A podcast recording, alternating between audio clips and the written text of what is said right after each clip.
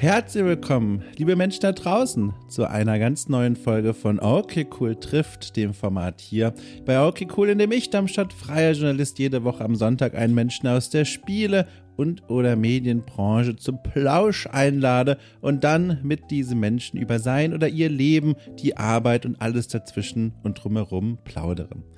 Und dieses Mal landete das goldene Mikro sozusagen im Schoß von Lena Laser, die ich äh, viele Jahre lang, was ich dann im Nachhinein erst herausgefunden habe, schon irgendwie kannte, zumindest aus der Ferne, und zwar als Streamerin als Cupido. Lena Cupido ist sie dort äh, auf Twitch schon seit vielen Jahren, seit 2015, wenn ich es hier mir richtig aufgeschrieben habe, unterwegs, mal häufiger, mal weniger häufiger. Und äh, aus irgendeinem Grund war sie seit Jahren in meiner Guck dir das doch mal an Liste auf Twitch.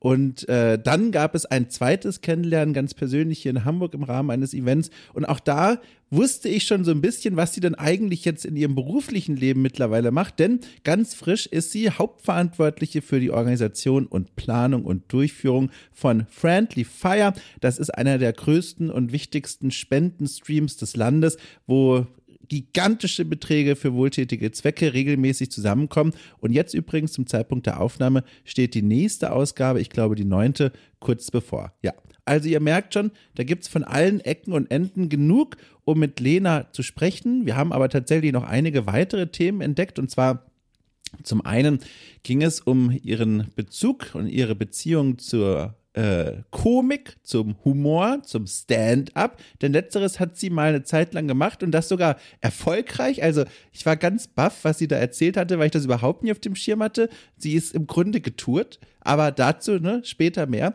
Und äh, wir haben gesprochen, was ich auch immer sehr spannend finde, wenn sich denn sowas anbietet, über ihren Einstieg in die Spielebranche. Denn dort, äh, denn der war bei Ubisoft in Düsseldorf. Da hat sie angefangen als Kauffrau für Marketingkommunikation, durfte verschiedene Events begleiten und auch da hatte ich viele Fragen. Es war sehr interessant. Ein Rundumschlag, wie er im Buche steht, ein Gespräch mal wieder, das eine kleine Reise unternimmt durch das Leben eines Menschen, zumindest dorthin, wo dieser Mensch es erlaubt. Habe das sehr genossen. Ich habe es auch sehr genossen, hier äh, wieder diese kleine Anmoderation für euch vorzubereiten. Ähm, ich es führt jetzt nirgendwo hin, ich möchte es aber einmal ausgesprochen haben, quasi archiviert für die Zukunft, wenn ich zumindest auch eines Tages hier mal wieder reinhören sollte. Ähm, ein kleines Lob an diesem Podcast aussprechen, aber nicht im Sinne meiner eigenen Arbeit oder jetzt die meiner Kolleginnen und Kollegen, sondern ich freue mich einfach nur, du, lieber Podcast, dass es dich gibt. Das ist nämlich zu einem zu einem roten Faden in meinem Leben der letzten jetzt über drei Jahre geworden, äh, dass ich mindestens einmal in der Woche diese Anmoderation hier für eine neue Folge Okay Cool trifft aufnehme ähm, oder sogar noch in mehreren Folgen ne, für die Unterstützerinnen und Unterstützer irgendwas vorbereite. Und dieser rote Faden, der zieht sich jetzt mit einer Sturheit durch, wie gesagt, fast vier Jahre meines Lebens, in denen in der Vergangenheit sehr viel passiert ist, schöne Dinge, aber auch nicht so schöne Dinge. Und gerade bei den nicht so schönen Dingen hat es einen enormen Wert, solche Konstanten im Leben zu haben. Ich zumindest wertschätze das sehr. Zu wissen, ne, egal was um mich herum gerade so passiert, ne, wo es bröckelt, wo es Risse bekommt, ähm, die Anmoderation hier wartet auf mich und bekomme Ärger, wenn ich das nicht mache. ja. Und momentan ist mal wieder so eine Phase, ne, in der es ein bisschen bröckelt, in der Risse auftauchen, und während ich mich darum kümmere, nehme ich diese Anmoderation auf und musste deswegen ganz sentimental, spontan darüber nachdenken, was für eine schöne Konstante, was für ein schöner roter Faden das in den letzten Jahren für mich geworden ist. So. Das war es im Grunde schon, wollte ich loswerden. Jetzt geht's los mit dem, warum ihr überhaupt auf diesen Play-Button gedrückt habt. Und deswegen, ich drehe einmal zur Seite. Wir hören uns ganz am Ende nochmal kurz. Aber jetzt erstmal viel Spaß mit diesem Gespräch zwischen Lena Laser und mir.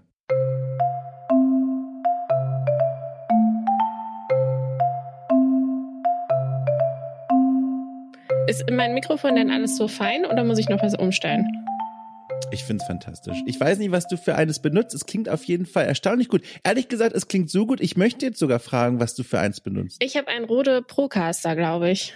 Ja. Ach Quatsch, warte mal, ich glaube, das hatte ich auch. Da gab es einen Vorfall mit diesem Mikrofon. Nein, ich verwechsel das. Ich verwechsel das mit einem Tischmikrofon, das mal äh, Grund war für meinen viralsten Tweet. Die Geschichte ist schon 5000 Jahre alt. Hast du das damals mitbekommen, die Sache mit dem Mikro und, und meinem Leben? Nope. Pass auf, ich habe mir ein Tischmikrofon gekauft, damals, zu Beginn meiner Podcasting, was auch immer, Karriere, und habe das dann dahingestellt und habe dann damit sehr viel gepodcastet. Und das ist vor sechs Jahren oder so, fünf Jahre oder so. Und bei der Nachbearbeitung stellte ich immer fest, mein Gott, ich habe so ein gutes Mikro, auch so ein Rode Ding, keine Ahnung, aber der Ton, irgendwie ist es nicht so geil. Und vielleicht ist das aber einfach so. Vielleicht ist das einfach eine gute Portion nochmal Nachbearbeitung und dann muss das einfach so sein, keine Ahnung. Und eines Tages, ich werde es niemals vergessen, kam ich wieder in mein komisches Arbeitszimmerchen rein für irgendeine Aufnahme und war dann so fünf Minuten zu früh am Schreibtisch und gucke so dieses Mikro an und das Mikro guckt mich an und ich fühlte mich ohne Witz, wie der erste Mensch sich gefühlt haben muss, als er diesen brennenden Ast unter seine Antilope gehalten hat und gedacht hat, das ist eine sehr gute Idee, guckte ich auf das Mikrofon und langte hin und zog den Popschutz aus der Halterung. Und es stellte sich heraus, das war kein Popschutz, sondern Teil der Verpackung. Oh nein. Und ich habe jahrelang, also oh wir reden von drei Jahren oder so, ohne Witz, habe ich in ein Mikrofon gesprochen durch einen Verpackungsschutz. Oh nein. Äh, ja, ist richtig doof. Und dann habe ich da natürlich, was macht man äh, ne, in, in, in diesem Moment? Sofort Fotos machen vom Moment der Erkenntnis. Hab das dann auf Twitter geteilt und dieser Tweet gehört zu meinen, also das ist der viralste Tweet. Sogar Sarah Kuttner und die Sängerin von ähm, wir waren Helden, ich habe den Namen Judith Holofernes, glaube ich, haben den geliked jeweils und damit war ich quasi als Mensch erfüllt. Das war, das werde ich nie vergessen. Ohne Witz, mein Gott. Uff. Aber Respekt. Schön, dass du dann noch schönen Content draus gemacht hast. Schönen Content draus gemacht. Was kannst du dir vorstellen, wie du in so einer Situation reagiert hättest? Also da gibt es ja viele Möglichkeiten mit umzugehen. Scham, Wut, Freude, ne, dass ab jetzt alles besser klingen wird. Kannst du dich da reinfühlen? Äh, also ich glaube, ich hätte auch irgendeinen dummen Witz gemacht. Also komplett. also wahrscheinlich hätte ich auch einen Tweet gemacht, der nicht so viral gegangen wäre, aber ich glaube, das wäre eine sehr ähnliche Reaktion gewesen, ja. Hattest du mal einen viralen Tweet? Also äh, viral, ne? Definitionsfrage, aber wo du das Gefühl hast, du sitzt da vorne und denkst dir so, oh, na, jetzt hört auch mal langsam wieder auf. Das ist meine Definition von viral. Äh, also manchmal schalte ich Tweets stumm. Das, also. Wirklich? Ja. Einfach nur rauswerfen in die Welt und dann tschüss. Ja, manchmal, wenn ich was Heikleres tweete zum Beispiel und ich mir denke, oh ja. nee, das ist mir jetzt zu anstrengend. Ähm, aber also ich glaube, mein erfolgreichster Tweet, ich würde nicht sagen, dass der viral gegangen ist, aber äh, ich hatte einen Tweet, da habe ich du kennst doch, du kriegst doch bestimmt auch viele von diesen komischen Instagram-DMs, wo Leute irgendwie fragen, hey, hast du Bock auf Spaß oder so, ne? Ja. Und das sind Freunde von mir. und ich habe auf jeden Fall Oh Gott, Entschuldigung. Jetzt fand ich mich wieder extrem lustig, aber ich fand es auch wirklich lustig. oh, es tut mir so leid. Es sind noch nicht mal fünf Minuten und ich habe jetzt schon im Grunde mich auf die Spitze gebracht. Alles gut. Okay, Witze müssen raus. Das verstehe ich. Ja. Ähm, auf jeden Fall habe ich dann irgendwann auf so eine Nachricht mal geantwortet und von wegen so, ja, habe ich. Lass uns eine Runde, ich sehe was, was du nicht siehst, spielen. Und dann habe ich geschrieben, ich sehe was, was du nicht siehst und das ist mein Profil und dann habe ich die Person geblockt. Und das ist halt ganz gut angekommen auf Twitter. Das ist aber richtig gut. Ey, das ist aber richtig gut. Mal ganz unter uns, ist das, also, ist das, hast du dir das ausgedacht oder ist, also, diesen, diesen Gag, sage ich mal, oder hast du das mal irgendwo gesehen und dann selber so gemacht? Nee, das äh, war ist selber in ah. mir entstanden. Ich, also ich bin, ich finde den richtig gut. Das ist wirklich gut. Also es ist wirklich gut. Danke. Oh Mann. Also ich hätte ich nicht eben schon beim ersten Witz alles gegeben, hätte ich jetzt auch noch mal länger gelacht, aber ich fand das sehr gut. Ja, äh, nee, ich habe, also das war bei mir und dann war ich aber auch dann erstmal sehr glücklich, dass, äh, dass es dann auch irgendwann mal aufgehört hat. Bei Instagram habe ich viel zu tun mit diesen Sexbots, die ähm, meine Stories dann immer gucken und ich habe ganz Wirklich? lange Zeit. Ach, die schauen Moment deine mal, Story? Das ist, das ist nicht normal. Moment mal. Ich, ich wollte gerade das verklären, aber jetzt höre ich eine Reaktion, mit der ich nicht gerechnet habe. Also ehrlich gesagt, ich check nicht so sehr, wer meine Story schaut. Von daher weiß ich nicht, ob Sexbots meine Story schauen. Aber ich bin, glaube ich, also die haben mich noch nicht so krass gefunden auf Instagram. Ja. Bei mir ist, ist es passiert und dann habe ich eine ganze Zeit lang, war das so ein wohliges Gefühl, weil ich mir vorstellte, naja, die haben jetzt wahrscheinlich eine Mittagspause und gucken sich halt in dieser Zeit meine Story an. Und das fand ich irgendwie, das war eine schöne Vorstellung. Ich glaube, es funktioniert anders. Aber ich fand diese Vorstellung ganz nett. Ja, ich, ich lasse dich einfach komplett in dem Glauben, dass es so ist, dass da die echten Menschen, ah. die dahinter sitzen, auf jeden Fall einfach denken, ja, ich klicke jetzt ein paar Stories an und dann einfach denken, oh ja, ist ja eigentlich gar nicht so schlecht. Ein ganz cooler Typ. Also, naja, ich weiß auch nicht. Ich habe was ganz anderes, was ich dich eigentlich fragen wollte. Auch deswegen, weil das etwas war, was mir auf den Ohren lag, bevor ich jetzt hier dich getroffen habe. Und zwar, ich muss so einen halben Bogen schlagen, aber es wird sich vielleicht sogar lohnen für dich. Ähm, hast du das neue Ellen Wake schon gespielt? Nein. Hast du das erste Ellen Wake gespielt? Nein.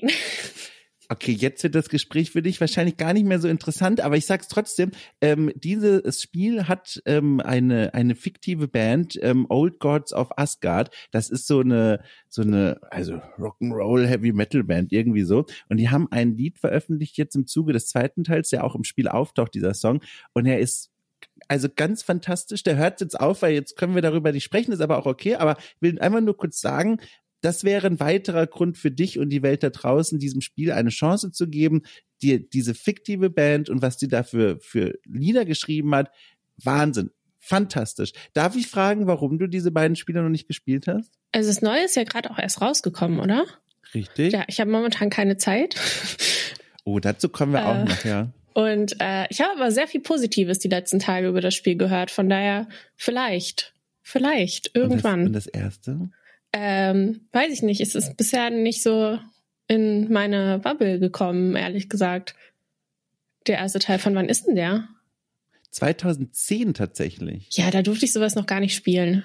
Echt? 2010? Wo sind wir da in deinem Lebensalter, wenn ich fragen darf? Da bin ich, war ich 16 gerade. Ach, ah. Und ist das so dahingesagt oder gab es tatsächlich ein Regime, ein elterliches, das tatsächlich da den Finger drauf hatte? Also ehrlich gesagt, damals äh, haben sich meine Videospiele noch ein bisschen auf andere Sachen reduziert. Ähm, ja.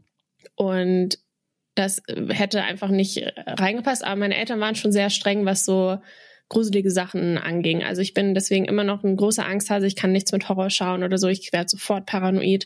Ähm, das war schon krass. Also ich durfte als Kind auch keine Zeichentricksachen schauen, außer sowas wie Nils Holgersson und Biene Maya.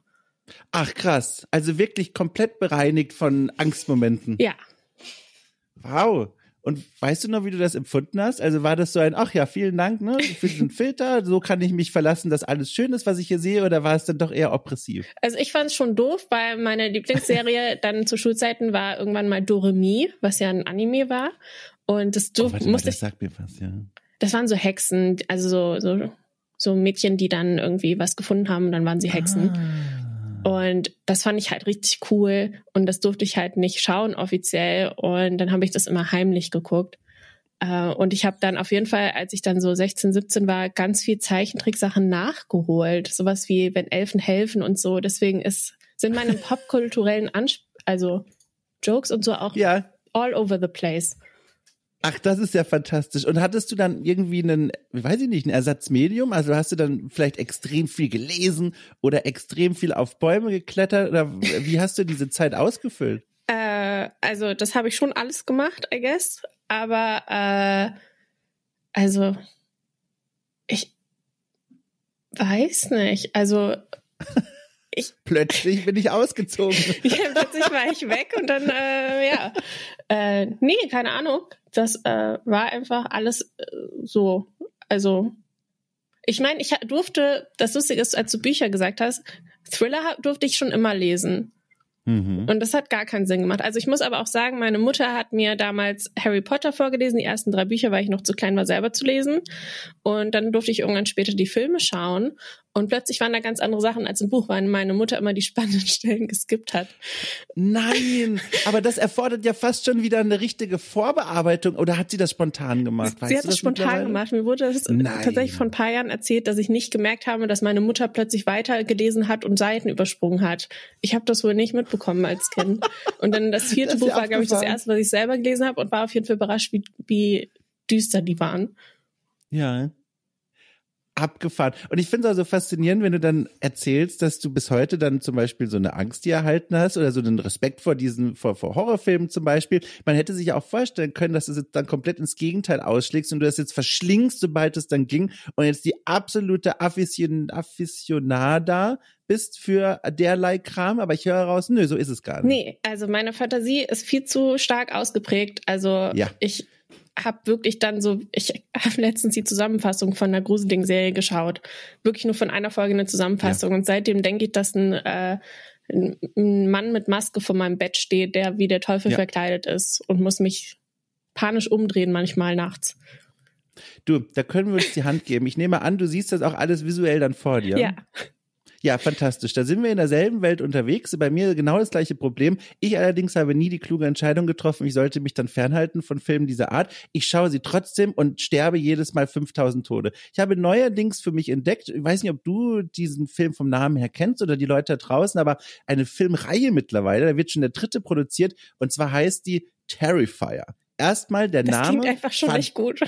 Der Name ist schon fantastisch. Also er ist furchtbar, aber auch fantastisch. Terrifier. Was ist das denn für ein cooler Name? Da habe ich das gesehen. Und die Geschichte, ich erzähle es jetzt möglichst so, ohne dir jetzt die nächsten Bilder in den Kopf zu setzen, aber ne, es gibt einen Clown äh, und dieser Clown, okay, jetzt wird es wahrscheinlich schon schwierig, aber ne, dieser Clown ist sehr morbide und genießt es sehr, andere Menschen äh, zu töten. Und dieser Film, das ist so eine richtige Gore-Horror-Produktion, wo auch dieser Körperhorror sehr weit im Vordergrund steht. Und das finde ich alles schon sehr abstoßend. Es gibt mir auch gar nichts mehr. Aber was ich an dem Film so faszinierend fand, war ähm, die Momente, in denen jetzt niemand gestorben ist, sondern dieser Clown sich so als so eine Bedrohung in einen Raum positioniert oh. hat. Und wenn ich das ganz kurz äh, erzählen darf, du musst aber mir auch ein Signal geben, wenn das jetzt dann doch too much ist mit der Beschreibung, aber nur ganz kurz, es gibt eine Szene in diesem ersten Film, da geht ein, ein junges Paar in eine Art, ich sage einfach mal Dönerbude und setzt sich da rein und wartet da spät nachts auf ihre Bestellung. Und da ist sonst niemand da, nur eben die zwei, die da in, diesem, in dieser Dönerbude arbeiten und die beiden.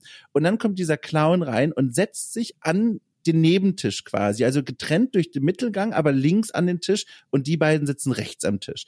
Und dann wechselt die Kamera immer zum einen von den Schnitt ähm, auf das Gespräch der beiden Personen, die reden über die Nacht und das, ne, also spät unterwegs und jetzt noch was essen und so weiter. Und dann gibt es immer so einen Wechselschnitt zum Clown, der bei jedem der Schnitte eine andere Grimasse zieht. Der hat manchmal den Mund einfach nur weit geöffnet, der hat die Augen zu und den Mund zu einem Grinsen verzogen, manchmal guckt er auf den Boden und alleine diese Grimassen, die so völlig außerhalb von sozialem akzeptablem Kontext sind, das war für mich wahrscheinlich das Gruseligste vom ganzen Film. Das fand ich so intensiv und ich fand es faszinierend, einfach davor zu sitzen und zu merken, wie ich diese Angst bekomme, einfach nur, weil da jemand sich so außerhalb des Rahmens verhält, den man erwarten würde. Das fand ich einfach faszinierend. Ich finde es super lustig, dass du genau das jetzt beschreibst, weil das ist ja genau das, was wir mit Babys machen. Ja. Mit Händen um vors Gesicht. Willen. Du hast vollkommen recht. Meinst du, das ist missverstanden und das ist gar nicht erwünscht seitens der Babys? wir sollten Babys mal fragen, vielleicht. Ja, vielleicht kriegen wir mal eine Antwort drauf. Ja, aber das ist, äh, das, das war, da knabber ich immer noch dran. Äh, das, das war heavy. Das war heavy. Okay, das heißt, ich finde das nämlich auch so interessant, nach all dem zu fragen, weil ich habe in der Vorbereitung auf das Gespräch natürlich mal geguckt, wo beginnt denn auch quasi deine berufliche Laufbahn? Was ist denn so mit die erste Station, die so in den, ich sag mal, öffentlichen Chroniken auftaucht? Und das ist, da muss ich nochmal hinscrollen, äh, im Jahr 2017 die äh, Jobstation Kauffrau für Marketing Kommunikation bei Ubisoft Düsseldorf. Und was ich mich gefragt habe, da warst du zwei Jahre lang, also was ging im Kopf von dir herum, dass das dann der Ort war, wo du gelandet war? Das klingt jetzt so furchtbar werten, so meine ich das gar nicht, sondern ich bin nur neugierig, wie entwickelte sich dieser Wunsch, dann dort dein Jobleben quasi zu beginnen? Ähm, das ist also diese ganzen Sachen sind relativ komplex. Ich weiß nicht, wie interessant das ist. Also eigentlich wollte ich immer Schauspielerin werden. So. Ach. Ähm, dann habe ich aber, dann ist ganz viel passiert, keine Ahnung, ich habe auch kurz studiert und sowas. Ähm, und dann war ich so, okay, ich fühle Studieren gar nicht und äh, will mehr Verantwortung haben und schon was machen und irgendwie was Sinnvolles tun. Äh, ich habe zu der Zeit auch schon selber gestreamt, was relevant mhm. ist auf jeden Fall, weil äh, auch wenn meine Familie immer so war, ja, Streaming, dann kriegst du ja keine Jobs mehr mit. Ich habe tatsächlich fast alle meine Jobs durch Streaming bekommen. Seit 2015 habe ich gesehen, offiziell. Ja, ja on-off, ja. ähm, und dann habe ich damals gedacht, okay, äh, ich könnte mal in die Richtung schauen. So Marketing fand ich eigentlich auch schon immer interessant, weil ich immer dachte, ja, Marketing ist kreativ, da kann man coole Sachen sich ausdenken und ich würde mich auf jeden Fall als eine kreative Person beschreiben. Mhm. Und dann habe ich mich einfach bei Ubisoft beworben und das hat direkt geklappt. Und äh, ich fand damals Assassin's Creed richtig cool und Just Dance und sowas. Und äh, ja, das war dann meine erste richtige Gaming-Branchenstation. Assassin's Creed also war irgendwo erlaubt im, im, im heim, heim, heimlichen Rahmen, im häuslichen Rahmen? Äh, tatsächlich mein allererster Freund äh, hat Assassin's Creed gespielt und ah. Ich durfte dann immer von Station zu Station parkouren und dann hat er die Kämpfe cool. gemacht. ja, sehr gut. Ah, verstehe. Und so wurdest du dann in diese Welt hineingebracht. Ach, das ist ja super interessant. Bevor ich zu, dazu jetzt aber noch weiterkomme und auch zu Ubisoft und all dem, wenn ich fragen darf, ne, soweit du davon erzählen möchtest, weil ich das, das doch sehr interessant finde, die Sache mit der Schauspielerei. Was wurde daraus? Also ähm, vielleicht noch sogar einen Schritt davor, warum eigentlich dieser starke Wunsch, Schauspielerin werden zu wollen? Also ich habe äh, quasi ab Kindergartenalter Theater gespielt und ich fand es immer richtig cool und ich wollte immer Schauspielerin oder Comedian werden. Ähm, habe mich dann aber eine lange Zeit auf äh, Schauspielerin konzentriert, weil ich als Kind irgendwann gemerkt habe, hä, okay, ich bin gar nicht lustig, weil Kinder sind meistens für Erwachsene nicht lustig.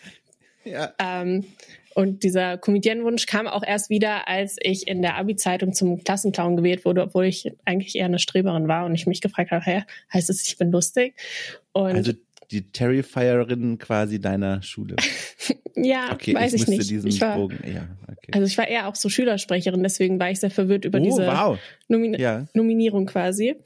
Ähm, aber äh, ja, für mich war das immer klar, dass ich halt Schauspielerin werden will und ich habe mich auch eine Runde lang an Schauspielschulen tatsächlich beworben.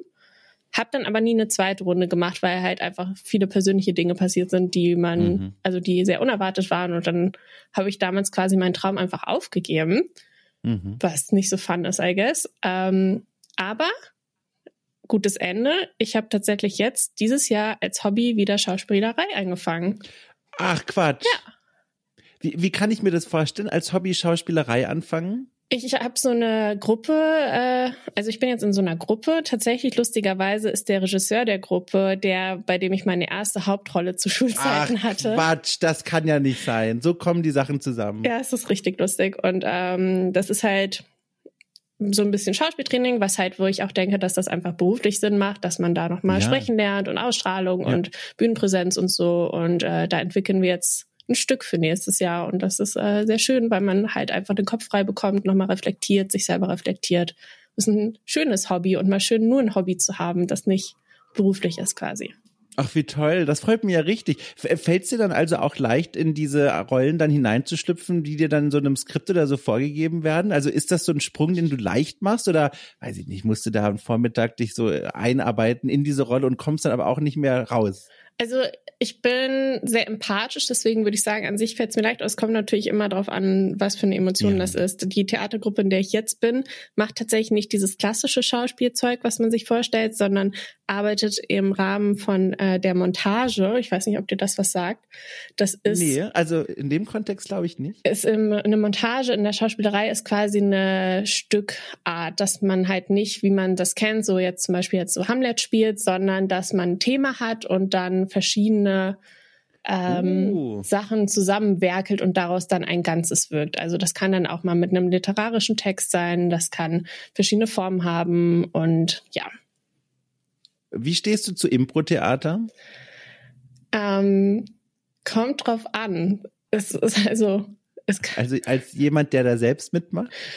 Ähm, kommt dann auch auf das Ensemble an. Ich glaube, äh, das Ensemble ist einfach wichtig, wie wohl man sich fühlt und in welche Richtung das geht. Ich habe das früher als Teenager halt viel gemacht und ähm, viele meiner Rollen waren sehr fragwürdig dann. Weil, ich traue mich gar nicht zu also fragen, das, das Schlimmste, was mir mal passiert, also was ich mal gemacht habe, ich war in so einer äh, in so, in so einer Jugendgruppe auch, die hieß Tensing und alle Leute, die bei Tensing waren, das kenne ich auch. Ja. Ähm, wissen, dass das sehr speziell ist, wie das so da abläuft. Alle haben identische Geschichten. Ähm, und ich war da halt auch in einem Theaterworkshop und es ist halt so ein kirchliches Ding gewesen auch. Also ja. äh, weiß ich nicht. Und dann sind wir auf so einem Fahrfest aufgetreten und wir haben so eine Selbsthilfegruppe gespielt. Und ich war ich war halt zwölf oder dreizehn, ja. Und ich habe auf diesem Fahrfest eine Sexsüchtige gespielt. Um Gottes und Willen, was? Meine Eltern waren da und alles und ich weiß auch nicht. Und um ich Gottes denke daran zurück und denke mir einfach nur, oh mein Gott, das ist das cringigste, was hätte sein können. Es ist so unangenehm, aber ach, weiß ich nicht. Ganz schwierige Uff. Geschichte. Ich ich wünschte, ich könnte die Pause jetzt mit irgendwas schnell füllen, aber ich bin gerade selber überrascht von dieser Wendung in der Geschichte. Heieieiei. Ähm, okay, ich weiß, wie ich es füllen kann. Passend sogar dazu. Hast du mal irgendwas vom US The Office gesehen? Ein bisschen. Ich versuche das gerade anzufangen. Oh, bitte, ich leg's dir ans Herz mit, mit all meinem Herzen. Denn dort gibt es eine Szene. Ich werde sie jetzt nur kurz in einem Satz sagen, weil sie passt so wunderschön zum Thema und bringt mich auch so ein bisschen auf meine eigenen Erfahrungen oder Wünsche mit dieser Schauspielerei. Äh, da gibt es eine Szene, in der ähm, Michael, der, der, der Chef von diesem Büro, ähm, nach Feierabend immer zu seiner Impro ähm, Runde geht, so ne, Schauspielerinnen, Schauspieler, Hobby, Schauspielerinnen, Schauspieler, die dann zusammenkommen, so Impro-Theater machen und immer, und dann läuft das so in dieser Serie, dass dann äh, zwei acten gerade eine Szene und alle anderen stehen im Kreis drumherum. Und dann, wenn eine Szene plötzlich endet unter, unter, oder unterbrochen wird, dann klatscht jemand von den Umstehenden, wer als nächstes quasi reinspringen will, ähm, ähm, ne, macht dann Schulterklopfen bei der Person, die er sie ersetzen will und setzt sich dann stattdessen in die Szene und führt die Szene dann weiter. Und in dieser Serie hat Michael immer dieses, diesen Stick, in dem er dann sagt, er geht in die Szene und tut, egal in welchem Kontext er ist, immer so, als hätte er eine Pistole. und dann holt er immer eine Pistole raus und er, damit ruiniert er jede einzelne Szene. Das ist, ich habe es auf die ganz langweilige Art nacherzählt, damit du noch Maximalvergnügen hast, wenn du es dir selber ansehen wirst. Aber es ist so lustig. Und das habe ich gesehen und dachte mir dann beim Zuschauen, Mensch, ich möchte, glaube ich, sowas auch mal machen. Und dann habe ich konkret drüber nachgedacht und habe aber auch sehr schnell gemerkt, ich habe in mir eine große Hemmschwelle, an so Impro-Sachen teilzunehmen. Selbst beim Zusehen fieber ich schon viel zu sehr mit, ob denn alles für alle gut gehen wird. Ich glaube, ich habe dieses Nervenkostüm dafür. Bist du denn, wenn man bei irgendwelchen Veranstaltungen ist, wo dann mit dem Publikum interagiert wird, bist du dann so jemand, der schon denkt, ja, ich möchte jetzt was beitragen oder bist du eher Beobachter? Also ich glaube, ich neige sehr gerne zum Beitragen. Ich finde auch diesen Austausch mit Leuten grundsätzlich erstmal super cool. Also hat ja einen Grund, dass ich hier diesen, dieses Podcast-Format habe, seit drei Jahren jeden Sonntag mit Menschen zu sprechen, äh, von denen ich die meisten nicht mal kenne. Also das ist toll. Aber Impro-Theater, ich glaube, da fiebere ich so mit, weil ich Sorge habe, dass es unangenehm werden könnte für alle. Und dann bin ich da plötzlich auf so eine mitfiebernde Art involviert. Das ist ganz schwer zu beschreiben, aber weißt du, was ich meine? Ja, aber unangenehme Situation ist doch auch schön. Also ich finde, wenn man zu so Veranstaltungen geht und irgendwas spürt, ist doch cool. Ja. Viel besser, als wenn, wenn man nichts spürt. Das ist richtig, aber muss es unbedingt das Gefühl sein, dass es unangenehm ist? Also dieses so, wo du dich schon so aufrecht hinsetzt und es im Magen schon so hohl wird und du dann denkst so, wow. Ja, vielleicht muss das nicht regelmäßig sein, das stimmt. Okay. Ich habe tatsächlich da auch, also ich habe ja gerade auch erzählt, dass ich mal äh, mir mal vorstellen konnte, Comedian zu werden. Und ich ja. habe auch Stand-up-Comedy tatsächlich jetzt mal gemacht. Und Quatsch, echt? Ja. Und Erzähl alles, auch dazu. Also ich habe so viele Fragen. Kannst du das mal erzählen? Ja, sure. Also ähm, ich habe mir einfach in den Kopf gesetzt, Stand-up-Comedy zu machen. Und ich hatte lustigerweise einen Stand-up-Comedian äh, kennengelernt. Das war jetzt äh, vor zwei Jahren oder so. Mhm, mhm, ähm, und der hat mir dann tatsächlich einfach einen Auftritt klar gemacht bei einer Mixed-Show, wo ich erst später erfahren habe, dass das sozusagen schon der nächste Schritt ist. Ähm, und dann hatte ich da einfach einen Auftritt auf den ich mich irgendwie komisch vorbereitet habe. Und die Vorbereitung auf sowas ist wirklich angsteinflößend, weil du dich komplett auf dich selbst verlassen musst, dass das, was du da fabrizierst, irgendwie lustig ist. Äh, was ich so nicht kannte, weil zum Beispiel beim Theater hast du immer andere Kontrollinstanzen ja. quasi oder andere Leute, auf die du dich verlassen kannst und so. Weiß nicht, ich habe Comedy als sehr äh, verletzlich empfunden. Ja. Hab das dann aber gemacht. Das Publikum war super nett.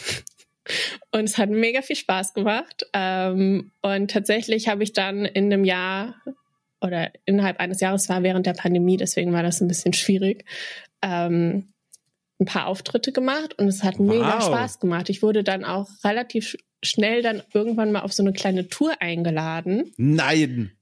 Ja, aber das war in so Dörfern. Also es war, also es war in Aachen ja. und in Jülich und in Erkelenz und in Heinsberg, so, so diese Dörfer. Und das, was ich, worüber ich Auch rede. Städte waren mal Dörfer, also. Ja. aber das, worüber ich so geredet habe, dass da konnten Leute in den Regionen jetzt nicht so mit ähm, relaten. Und es hat niemand gelacht. und es oh war nein. so schlimm. Oh und dann habe ich beim letzten Auftritt gedacht, so, okay, fuck it, ich improvisiere jetzt, weil wie schwierig kann das sein? Und dann habe ich aus meinen Tagebüchern früher vorgelesen, die richtig cringe waren. Und tatsächlich, der Veranstalter kam dann auf mich zu und meinte so, warum hast du das denn jetzt geändert? So. und ich war so, ja, ich wollte einfach mal was Neues ausprobieren. Und er so, mhm. Nein, nicht hier, nicht jetzt. Und er fand das, glaube ich, nicht so cool, aber naja. Und, und die Leute? Ja, das, das war das, was du beschrieben hast mit diesem Unangenehm. Das hat man oh gemerkt, dass das richtig unangenehm für oh alle waren, nein. die da waren, die sich so gedacht haben, okay, warum erzählt sie uns jetzt hier diesen Cringe? Was soll das? Aber ich möchte dir auf die Schulter klopfen, weil ich finde, die Überlegung ist super cool und das dann auch umzusetzen, also größten Respekt. Das muss doch wahnsinnig schwer gewesen sein, oder? Also auch noch aus den Tagebüchern vorzunehmen. Ja, also das habe ich nie wieder gemacht. Ich habe danach noch weiter ja, ein bisschen gemacht und das hat, also in großen Städten funktioniert, hat das auch immer gut funktioniert und hat mega Spaß gemacht. Ähm, aber ja, aus Tagebüchern vorlesen mache ich jetzt nur noch in meinem Stream. Willst du das wieder mal machen, Stand-up, nach dieser kleinen Erholungsphase quasi jetzt? Also tatsächlich ich hätte schon Bock drauf. Ich habe aber ja. damals schon gemerkt, dass, also, dass ich da jetzt entweder komplett reincommitten muss, weil ich gerade Chancen bekomme.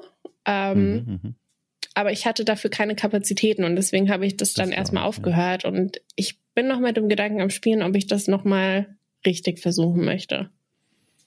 Das ist tatsächlich auch vom Zeitrahmen ganz lustig, weil in der Zeit, als dein Stern quasi zum ersten Mal Richtung Himmel jagte, war meiner eigentlich auch für diesen Sprung bereit und dann hat es aber nicht geklappt. Ich habe nämlich etwa im selben Zeitraum auch ein, also es klingt jetzt viel mehr, als es war, ein Comedy-Programm geschrieben, also so ein Vier-Minuten-Ding. Und weil ich auch in mir, ich hatte richtig, also vielen Dank, ich hatte richtig große Lust, das auch mal zu machen. Einfach nur, ich wollte diesen Moment haben, den später Joaquin Phoenix in, in Joker illustrieren wird. Man steht auf der Bühne und bekommt das Gefühl, ist das was für einen oder nicht? Und das wollte ich auch mal. Ich wollte wissen einfach nur, wenn ich mich in die Situation selber bringe, was macht das mit mir? Werde ich mich selbst verfluchen oder werde ich sagen, ach Mensch, Tom, war eine gute Idee. Hier geht's jetzt weiter für mich. Und dann habe ich ein Programm geschrieben. Ähm, Worum ging's? Ich vier, ähm, das war, ähm, also, lustig, das jetzt, also ähm, es ging damals um die Trennung von meiner damaligen Partnerin ähm, und da, die hat mich damals äh, also so schwer getroffen wie noch, glaube ich, gar nichts aus dieser Richtung bisher in meinem Leben. Und dann war das für mich ein natürlicher Instinkt zu versuchen, das kreativ irgendwie zu verarbeiten. Und weil ich damals, vielleicht kennst du ihn, ähm, frisch aufmerksam geworden bin auf Mark Maron. Das ist ein US-Comedian. Weiß nicht, ob du den kennst oder ob du mal was von ihm gehört hast. Namen schon mal gehört, auf jeden Fall. Okay. Der hat auch so einen richtig großen Interview-Podcast. What the fuck heißt der, der wo er die, wo er Schauspielerinnen und Schauspieler einlädt zu ziemlich launigen Gesprächen. Ähm, genau. Und ihn habe ich mir so ein bisschen zum Vorbild genommen und der hat so eine so eine krummelig liebenswerte Art und Weise. Also 50 Prozent davon erfülle ich schon mal ohnehin nicht und ums Liebenswerte bemühe ich mich stets. Aber äh, habe mir trotzdem gedacht, egal, ich versuche diesen Ton zu verinnerlichen und dann so einen einfach so eine Rückerinnerung an, an Momente der Beziehung, in der ich über mich selbst lachen musste, zu schreiben. Ähm, so was Tragikomisches so ein bisschen. Aber ohne, dass es zu mitleidenswert wird, sondern habe mich sehr um diese humoristische Note bemüht. Ich weiß noch, mein Einstiegsgag war, dass ich beschrieben habe, eine unserer ersten Treffen fand in der bekanntesten, äh, einer der bekanntesten Limonadenbars in, in Berlin statt, Limonadier oder wie auch immer, also nicht der Name, sondern wie diese Art Einrichtung heißt. Und ich war so aufgeregt, dass ich mir ähm, äh, einen Apfelsaft bestellt habe. Und dann haben sie gesagt, haben sie nicht. Mit so einem Blick auf, äh, im Sinne von, haben sie mal gelesen, ne, welches Schild am Eingang steht, wo sie hier mhm. eigentlich sitzen? Unser Laden trägt im Namen Limonade. Da habe ich gesagt, dann würde ich ein alkoholfreies Bier nehmen. Also, das war mein Einstiegsgag und das hätte ich vielleicht noch schöner erzählt, aber so begann das alles. Ähm, genau. Und daraus wurde aber nichts, weil dann ist tatsächlich ganz frisch die, ich glaube, der, der erste Lockdown auf uns alle zugerollt ähm, oder kurz davor und dann fanden Veranstaltungen dieser Art gar nicht mehr statt. Und dann lag das in meiner Schublade und da liegt das im Grunde noch bis heute. Diese Schublade heißt äh, Handynotizen und ähm, ist ein guter Ort dafür. Nicht. Meine Handynotizen ja, sind auch voll mit Stand-up-Ideen. also wirklich? Ja, wirklich. Ah, toll, da fühle ich mich sehr verbunden. Sehr schön. Aber ganz ehrlich, ich, ich würde kommen, wenn du das machst, wenn du das ausprobieren ja, willst. Ich würde mir überlegen, also du wohnst ja im Norden, da würde ich das vielleicht nicht starten, ehrlich gesagt, sondern ich würde an deiner Stelle nach Berlin oder Köln gehen. Oh, kannst du das begründen? Ja, die, also, no, also, die, also, Moment, die Zuschauenden in verschiedenen. Oh, du wolltest gerade schon den Comedian sprechen, ne? Die, die Fachsprache, die Crowd. Ja, mhm. ähm, also sind halt sehr unterschiedlich. Also ich habe die Erfahrung gemacht, dass Leute in Berlin und in Köln deutlich äh, netter sind im Publikum als in anderen Städten. München ist auch oh. sehr nett.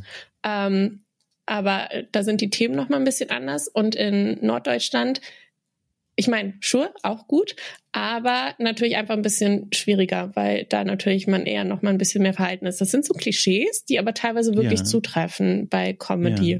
Vor allem, wenn man anfängt. Das ist sehr interessant. Das heißt, der Schwierigkeitsgrad im Norden ist schon per se hochgedreht. Ist meine Vermutung, nach dem, was ich gehört habe. Wie gesagt, ich bin selber noch nicht in Hamburg aufgetreten, weil Bahnstreiks waren. Och nein, ähm, das ist der Grund gewesen. Ja, tatsächlich. ähm, aber wie, also Städte sind immer einfacher als Dorf.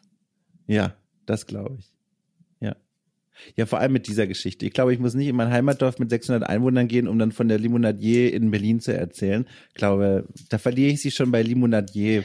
Ja, ähm, das, das glaube ich tatsächlich auch. Ja. Na gut. Ähm, wir verlassen mal kurz dieses Themenfeld. Ich habe eigentlich noch Fragen dazu, aber ich merke, ihr habt auch noch viele andere Fragen. Und deswegen kehren wir mal wieder zurück zu Ubisoft.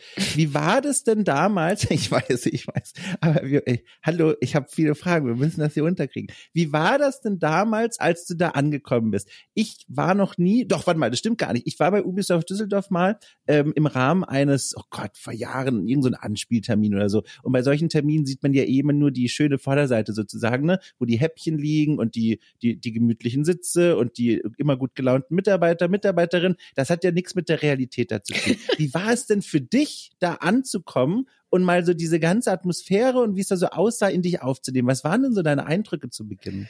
Mm, also, ich fand es auf jeden Fall cool. Ähm, es war aber natürlich einfach eine krasse Umstellung, plötzlich so einen 40-Stunden-Job zu machen ja. in so einem Büro. Ja. Ich muss sagen, die KollegInnen bei Ubisoft waren aber alle irgendwie sehr cool. Also es war sehr in Teams aufgeteilt und ich ja. konnte ja dann natürlich auch in die verschiedenen Teams reinschauen und die waren auch auf jeden Fall unterschiedlich cool, also auch nach Aufgabenbereich. ja. ähm, aber ich fand es auf jeden Fall sehr wertvoll und dann wirklich auch mit Leuten zusammenzuarbeiten, die das einfach schon seit Jahren machen und da ein gewisses Know-how haben und das dann halt auch weitergeben. Und äh, ich meine, die Marken, die unter Ubisoft sind, sind halt auch einfach. Also wenn man in die Gaming-Branche mhm. kommt und dann bei Ubisoft direkt arbeiten kann, ist glaube ich, also ich fand das sehr cool. Ähm, und ich muss auch sagen, dass viele Leute das auch, wenn ich jetzt heutzutage noch erzähle, ja, ich habe mal bei Ubisoft gearbeitet, sind alle so, oh cool. Und äh, das ist, glaube ich, ein guter Start. Mhm. Hast du das auch so empfunden als guten Start? Du hast ja schon gemeint, ne? Ist erstmal krasser Kulturschock, plötzlich 40-Stunden-Woche, dafür aber auch liebe Leute. So rückblickend, war das so ein guter Brett in die Branche, äh, Sprungbrett in die Branche hinein oder hättest du dir jetzt im Nachhinein gedacht, naja, ein bisschen kleiner anfangen hat auch Vorteile vielleicht? Nee, ich fand es, glaube ich, gut so. Also ich hatte cool. tatsächlich, als ich dann da aufgehört habe, erstmal das Bedürfnis, aus der Gaming-Branche rauszugehen. Okay, also doch nicht so cool. Ähm, das habe ich jetzt nicht gesagt. Äh, nee, also es ist natürlich, es ist natürlich nicht alles so Sonnenschein, wie man denkt. Ähm, ja. Aber ich hatte erstmal das Bedürfnis, dann rauszugehen äh, und nochmal was anderes zu machen, habe dann aber sehr schnell gemerkt, alle waren so, ja, du wirst eh irgendwann in die Gaming-Branche wiederkommen. So, und ich war so, mhm, mm sure. Und dann habe ich sehr schnell gemerkt, ja, okay, es ist schon ein Luxus im Marketing, irgendwas zu vertreten, was man wirklich cool findet weil ich dann schnell so Sachen betreut habe, die mich persönlich nicht so interessiert haben. Und mhm. Gaming-Branche ist halt schon auch wirklich auch teilweise so, wie man sich's vorstellt. Nicht überall offensichtlich, aber teilweise. Und äh, das ist schon viel wert, wenn man da wirklich hintersteht, was man macht. Und das war es bei Ubisoft auf jeden Fall. Kannst du das, wenn du magst, noch mal ein bisschen konkreter sagen mit, es ist so, wie man sich das vorstellt? Weil ich fürchte, wir stellen uns alle unterschiedliche Dinge vor, wenn wir an die Spielebranche denken, je nachdem, welche Erfahrungen wir da so gemacht haben. Also nochmal, nur wenn ich fragen darf, du musst es auch gar nicht nur konkretisieren, wenn du nicht magst, aber nur zum Verständnis, wenn du denn willst, was war denn dann so der Eindruck oder die Eindrücke, die dann dazu geführt haben, dass du nach diesem ja eigentlich coolen Sprungbrettsprung gesagt hast, so, ne, war es erstmal für mich. Ich bin hier wieder raus. Mm, also, was mich konkret sozusagen gestört hat, das äh, werden wahrscheinlich auch viele Leute, die auch bei, keine Ahnung, bei anderen großen Publishern gearbeitet haben oder arbeiten, wissen, dass die Strukturen da sehr eingefahren sind. Mhm, und in so einem großen Unternehmen hat man einfach nur so und so viel ähm, Freiraum, um Sachen anders zu machen. So damals, ja. als ich da war, ich war natürlich Streamerin gleichzeitig, also so hobbymäßig damals noch. Ähm, und ich habe Twitch da so ein bisschen, ich war die ganze Zeit, warum machen wir nichts auf Twitch? Und alle waren so, ja, weiß ich nicht. Ist kein Ding hier. Und ich habe dann Verstehe. tatsächlich sogar eine interne Schulung zu Twitch gegeben, was richtig cool war, dass ich das machen durfte. Mega. Ähm, und das hat halt super lange gedauert, bis das dann ankam. Und das ist halt super Kräfte aufreibend, so viel dann da rein, reinzustecken, ja, bis sich dann was ändert. Und die Änderung kam dann auch erst, als ich weg war, so richtig. Ähm, und das war was, wo ich einfach gesagt habe, okay, ich möchte mehr aktiv machen können, wenn ich Ideen habe. Und deswegen wollte ich mhm. erstmal irgendwo hin, wo es kleiner ist und äh, wo ich mehr Verantwortung einfach übernehmen kann. Mhm. Durftest du in dieser Zeit auch solche Anspiel-Events, wie ich sie zum Beispiel gerade beschrieben habe, mitbegleiten oder war das nicht dein Aufgabenbereich? Äh, ja, das habe ich auf jeden Fall auch gemacht. Also man ist mm. auf jeden Fall ordentlich mm. rumgekommen. Ich war mal für Assassin's Creed in London, das war richtig cool. Boah, wirklich? War das dann für Syndicate? Äh, ich glaube schon. Cool. Nee, nee, es war ja. nicht Syndicate, es war Origin, glaube ich. Ach, was wirklich? Okay, ich hatte nur gedacht, weil Syndicate ja in ähm, in Ding sie spielt. Ja, nee, das in, war in, in vor meiner Zeit. Genau. Das war, glaube ich, Origin. Ah. Ähm, und das war in London, weil da halt die ganzen Länder dann halt ihre Klar, äh, InfluencerInnen ja. hingeschickt haben. Und das hat's halt wow. noch mal cooler gemacht, weil man dann natürlich auch mit internationalen KollegInnen rumgehangen hat. Und das fand ich immer sehr cool, diesen Austausch dann auch zu haben. Oder ich war mal in Paris in einem sehr, sehr kalten Parkhaus für The Division 2, glaube ich. äh, was aber auch sehr cool war. Und äh, ja, also ich durfte sogar auch eigene äh, kleine Events organisieren dann. Echt? Kannst du von einem mal erzählen, was du da zum Beispiel gemacht hast? Also das allererste, was ich gemacht habe, da war ich auch ganz neu bei Ubisoft und irgendjemand hat gesehen, okay, die hat Bock, ich gebe dir mal eine Chance, war für das South Park Spiel The Fractured But Whole. Ach krass. Ähm, habe ich einen Livestream dann organisiert mit ein paar InfluencerInnen und die haben Schimpfwort-Scrabble gespielt. und äh, ja, das war okay. Moment, was heißt das? Das war okay? Also dafür, dass es das erste war, was ich so in der Sache gemacht habe, war das, denke ich, in Ordnung. Ansonsten auf jeden Fall viel Potenzial nach oben. Sehr gut. Uh, aber es klingt doch voll cool und ich muss sagen, auf so eine Weise, weil das Spiel hat ja auch eine starke Humornote, ne? ob man ja, das jetzt gut findet oder nicht. Das war richtig es absurd. Wir haben, ich wollte gerade sagen, ich habe ja. in drei verschiedenen Sexstores Dildos gekauft und die kamen dann halt im Büro an und ich möchte jetzt nicht sagen, wer, aber ein, ein Chef einer Abteilung hat dann einen dieser Dildos genommen und sie durch einen Flur geworfen und alle waren so, wie ist denn das passiert? Sind wir in einem Fiebertraum hier? Und ähm, ja. ja, es war sehr absurd sehr, sehr absurd aber auch sehr spaßig. Das, sind, äh, das ist, äh, das sind, ja, ich, da, ich bin ganz sprachlos, weil da vor meinem inneren Auge ganz viele Erinnerungen an meine Redaktionszeit damals noch aufkommen in verschiedenen Redaktionen, wo dann seltsamste Goodies auch dieser Art ähm, uns zugeschickt wurden und da auch Redakteure dann die kreativsten Ideen hatten, damit zu interagieren und das sind Szenen, die vergisst man nicht mehr. Mhm. Ähm, und das, ich möchte es aber auch nicht wiedergeben. Aber das ergibt einen schönen roten Faden, weil, also erstmal super spannend, dass du da schon diese Events nicht nur besucht hast, sondern auch teilweise äh, mit betreust, sogar ganz auf die Beine gestellt hast. Und das, und das ist der rote Faden, der bringt uns ja quasi mehr oder weniger in die Gegenwart. Denn ich habe gesehen, gelesen, nochmal nachgeschaut, seit 2021, und bitte Blutgrätsche, wenn ich ab jetzt irgendwas Falsches sage, korrigierenderweise, ähm, bist du im Team von Pete's mit unterwegs und warst dort erst als Marketing- und Communications Managerin. Und seit Februar 2022, ich gratuliere nochmal nachträglich, bist du jetzt in der Projektleitung des Friendly Fire Spenden Streams. Ist das erstmal korrekt? Äh, größtenteils. Also äh, ich habe immer schon nur Friendly Fire gemacht. Also ich habe ah. gar nicht sowas wirklich mit dem Team Pizmeet zu tun, sondern ich mache wirklich nur Friendly Fire. Und am Anfang okay. haben das Micke und ich zusammen gemacht, weil Micke war ja früher Projektleiter von Friendly Fire und dann kam ich dazu mhm. als Unterstützung und habe mich dann Marketing und Communications Managerin genannt, weil ich ja diesen Marketing-Background habe. Und dann ist Micke ja also in neue Projekte mhm. gestartet und dann habe ich das genau. übernommen als Projektleiterin, ja.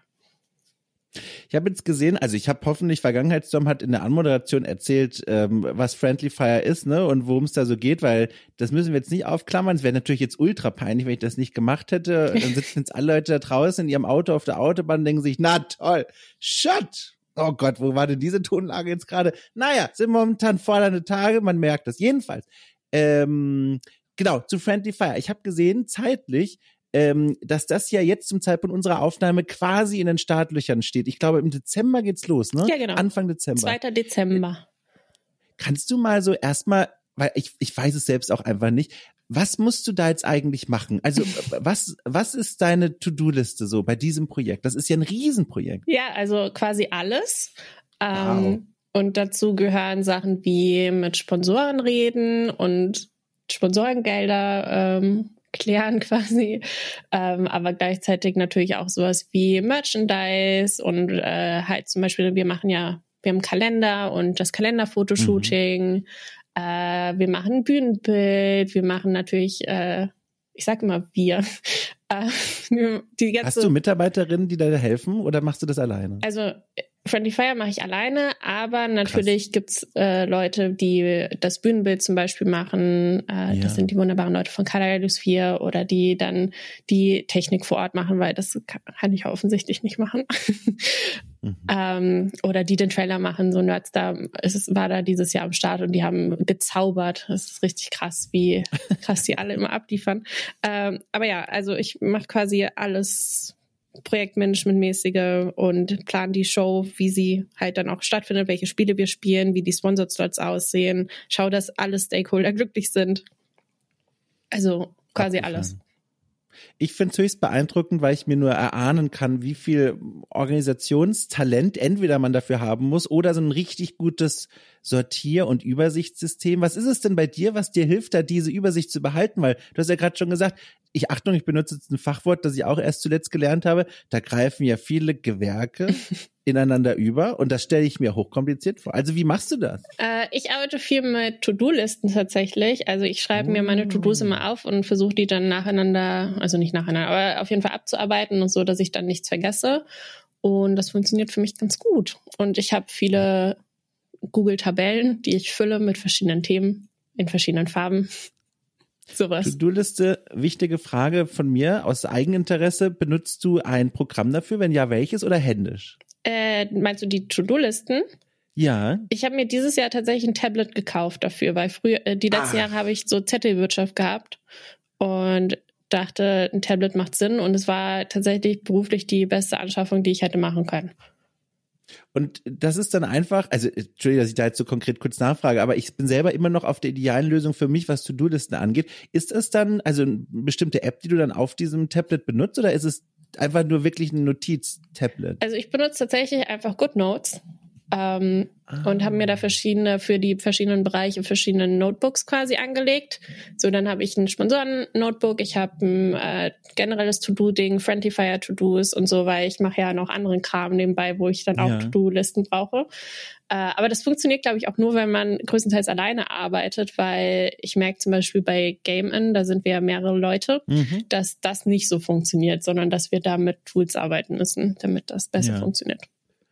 Ich glaube, es kommt auch immer drauf an, ne, wo man da arbeitet und mit wem man zusammenarbeitet, um dann diese richtige Struktur zu finden. Aber es war jetzt ein guter Tipp nochmal für mich. Ich habe mir das nochmal aufgeschrieben, weil wie gesagt, ich bin da immer noch auf der ewigen Suche. Apropos Suche und die Sponsoren. Ich habe mir das mal angeguckt, da sind ja teilweise wirklich also ganz große Namen dabei, was Sponsoren angeht, auch in der Vergangenheit, große Entwicklerstudios. Und da fragte ich mich, jetzt wo du ja auch quasi an diesen wichtigen Schalthebeln sitzt, wie also wie wählst du eigentlich aus, mit wem du ins Gespräch gehst für vielleicht eine Sponsorzusammenarbeit? Weil Hintergrund meiner Frage ist, gerade in diesem Jahr hat man es ja besonders oft in den Schlagzeilen gelesen, aber auch in den letzten Jahren davor. Immer wieder gibt es Vorfälle, auch in größeren Studios, die man so liest und sich denkt, okay, also ohne jetzt in ein Detail gehen zu wollen, aber da hat entweder das Management, Management was verbockt, da wurde eine Arbeitskultur äh, kultiviert, die für die Mitarbeiter und Mitarbeiterinnen super schädlich war. Keine Ahnung, äh, wurden viele Menschen entlassen, einfach nur aus Kalkül heraus liest du dann sowas und denkst dir, alles klar, wie gehe ich jetzt damit um? Frage ich Sponsoren an, die gerade zum Beispiel aus gutem Grund in den Schlagzeilen stehen und deren Arbeitskultur angeprangert wird? Oder sind das Überlegungen, die da gar keinen Platz haben können auf der Suche nach Sponsoren? Also tatsächlich ist man bei Friendly Fire in so einer kleinen Luxussituation, dass Sponsoren meistens auf mich zukommen und ich gar nicht so viel Kaltakquise machen muss. Ah ja. Was sehr angenehm ist. Und die meisten Unternehmen, die problematisch sind, denken gar nicht so viel an Charity, denke ich mal. Ah. Ähm, also es gibt natürlich ein paar Unternehmen, die anfragen, wo es vielleicht aus Gründen nicht passen würde, mhm. aber da sortiere ich dann auch vorher aus. Und tatsächlich äh, werden die CreatorInnen auch immer gefragt, ob sie mit den Sponsoren fein sind oder nicht. Also da werden dann manchmal Ach, auch cool. Sponsoren ausgeschossen. Ähm, also es werden selten Sponsoren ausgeschlossen, aber ja, manchmal überrascht es mich. Gibt. Ja. Aber es macht auch ja. Sinn. Und das soll, es sollen sich ja alle damit wohlfühlen. Und äh, ja. Aber das ist ja super cool, dass es da so eine Policy bei euch gibt, ne? Oder bei dir, dass du dann ne, nochmal so gegencheckst und so. Ich glaube, selbstverständlich ist das nicht. Ja, also es sollen ja auch alle happy sein. Das gehört auch einfach dazu, da, äh, also zum Happy Stakeholder Management irgendwie. Ja. Kannst du schon was verraten? Wir haben ja im Vorfeld ganz kurz darüber gesprochen, wann diese Folge erscheinen wird. Zum Zeitpunkt der Ausstrahlung, was uns da eigentlich erwarten wird bei diesem Stream. Gibt es da schon Dinge, die du verraten kannst oder sind wir noch in der großen Box der Fragezeichen und Überraschungen? Also wir spielen, also ähm, wir, also ich beschreibe das ja auch immer für Leute, die das nicht gut kennen, immer als lustigen Kindergeburtstag, ja. so vom Konzept her. Mhm. Und dem bleiben wir auf jeden Fall treu. Wir werden auch dieses Jahr keine Videospiele spielen ähm, was ja bei einem Gaming-Stream sozusagen auch sehr überraschend ist. Ähm, mhm. Es gibt ein paar Slots, auf die ich mich auf jeden Fall besonders freue. Ich will jetzt nicht unbedingt Sponsored Slots sagen, ähm, aber da machen wir auf jeden Fall ein, zwei coole Sachen. ähm, aber also dieses Jahr spielen wir zum Beispiel, also kennst du Taskmaster? Ich kenne Taskmaster als den Namen einer To-Do-App, die ich vor vielen Monaten mal ausprobiert und dann weggeworfen habe. Mehr Bezug habe ich dazu nicht. Okay, also Taskmaster ist eine britische Sendung, ähm, wo Comedians äh, Aufgaben bekommen und sie verschieden lösen müssen. Und die haben am Ende mhm. auch immer eine Studieaufgabe. Und ich habe da vor zwei Jahren ein Spiel sozusagen geklaut, das Geräuschspiel, was super bei Friendly Fire ankam, wo ähm, man irgendwas vorgegeben bekommt, wie zum Beispiel Hubschrauber. Eine Person steht mit dem Rücken zu den anderen, die Leute machen das Geräusch und die Person muss erraten, wer das Geräusch gemacht hat. Oh. Und das kam super an, das ist mega lustig. Und ich habe ein anderes Spiel, das ich eigentlich letztes Jahr schon spielen wollte, was wir aber äh, zeitlich dann nicht geschafft haben. Das, ich nenne es Fragen, Team Fragen Tabu. Es ist ein unglaublich schrecklicher Name. Aber es ist quasi, dass ähm, zwei Leute im Team immer zwei Worte sagen dürfen für einen Tabubegriff äh, dürfen sich aber nicht absprechen und es muss eine Frage sein. Immer zwei Wörter und insgesamt sechs Worte. Und es ist ein bisschen kompliziert, aber ich habe das letztes Jahr auf einer Geburtstagsfeier von einem Kumpel getestet mit Leuten. Ich so, wir testen das jetzt für Friendly Fire, los. und alle so, okay, Lena, was geht ab? Und dann haben wir das gespielt und das war super lustig und ich hoffe, dass das dieses Jahr gut ankommt. Weil dieses Jahr machen wir das. Ich bin gespannt. Ich kannte das tatsächlich noch alles gar nicht, was du gerade beschreibst. Ich werde ich werd mir das angucken. Ich packe auch nochmal, liebe Leute da draußen, in die Folgenbeschreibung einen Link dorthin, damit dann, wer das verfolgen möchte, äh, alle Infos dann über diesen Link bekommt. Das schon mal als kleine Vorabinfo. Ähm, und von dem Grad der Vorbereitung, auch da bin ich neugierig. Wir sprechen jetzt Mitte November ähm, und Anfang Dezember, wie gesagt, findet dann diese Veranstaltung statt wie weit bist du denn schon? Ist das jetzt zu dem Zeitpunkt schon dann wirklich komplett, komplett abgeschlossen? Wir warten nur noch auf den Startschuss oder okay? Also das ist so ein Ding, das ist äh, bis zum, also bis zur Show an sich ist das jetzt einfach quasi größtenteils durcharbeiten. Wow. Ähm, und ich also es läuft aber alles. Also wenn jetzt jemand sagen würde, okay, Lena, du darfst in den nächsten zwei Wochen jetzt nicht mehr arbeiten, es würde trotzdem eine Show stattfinden. An dem Punkt sind ja. wir schon und ich glaube, die Show wäre auch unterhaltsam. Und ich glaube, ja. das ist wichtig. Und alles andere passiert halt jetzt noch. Ja, aber das, also man hört, finde ich, sehr deutlich raus, dir macht auch all das sehr viel Spaß, was du da gerade so machst und was du da arbeitest. Was ich mich aber frage ist, was genau ist es eigentlich, was dir an diesem Job so viel Spaß macht? Weil da gibt's ja auch ganz unterschiedliche Möglichkeiten, ne? die Organisation oder wenn dann alles funktioniert. Was ist es denn, dass du diesen Job also überhaupt machst? Also es sind verschiedene Faktoren. Also was ich auf jeden Fall richtig, richtig hilfreich finde bei dem Job ist, dass man sieht, dass man tatsächlich was also in Anführungszeichen Sinnvolles macht. Ah, mhm. Also ähm, bei meinem letzten Job am Ende, wie gesagt, Marketingjob, wollten sie, dass ich irgendwie Diätspritzen äh, vermarkte und da war ich irgendwie raus. Und jetzt ich habe ja auch den Kontakt mit den Vereinen, die wir betreuen. Und wenn die, also für die ist das ja life-changing, da dann 200.000 Euro oder so zu bekommen. Mhm. Und die können damit mhm. richtig viel geilen Scheiß machen und Leuten helfen und die Welt einfach besser machen. Und das gibt mir auf jeden Fall sehr viel, da sowas Sinnvolles tatsächlich zu tun. Gleichzeitig am meisten Spaß, neben der Sache quasi, macht mir tatsächlich aber die Showplanung. Weil ich würde sagen, mhm. das ist mhm. auf jeden Fall mein, also das, was ich gut kann ist mir eine gute Show auszudenken. Das hat letztes Jahr gut geklappt und deswegen hoffe ich, dass dieses Jahr auch gut wird. ähm, aber diese Planung mit, welche Spiele können wir spielen, was kommt gut an, wie können Sponsorenslots aussehen und da dann, also ich versuche, wenn ich mit Sponsoren calle, immer mindestens drei Sachen vorzuschlagen. Eine normale Sache und dann mindestens eine komplett abgedrehte Sache. und die meisten Sponsoren reagieren sehr gut darauf.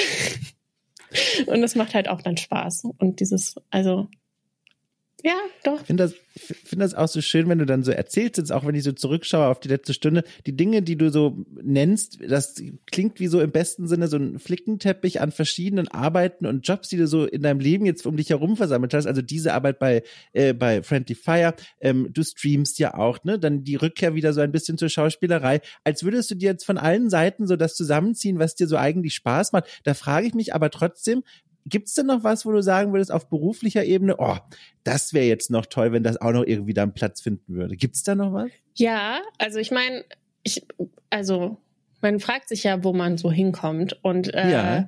das ist auf jeden Fall was, wo ich noch nicht genau weiß, was ich möchte. Es gibt ein paar äh, Sachen, die ich interessant finde. Also ich fände es schon interessant, irgendwann mal ein Team zu leiten.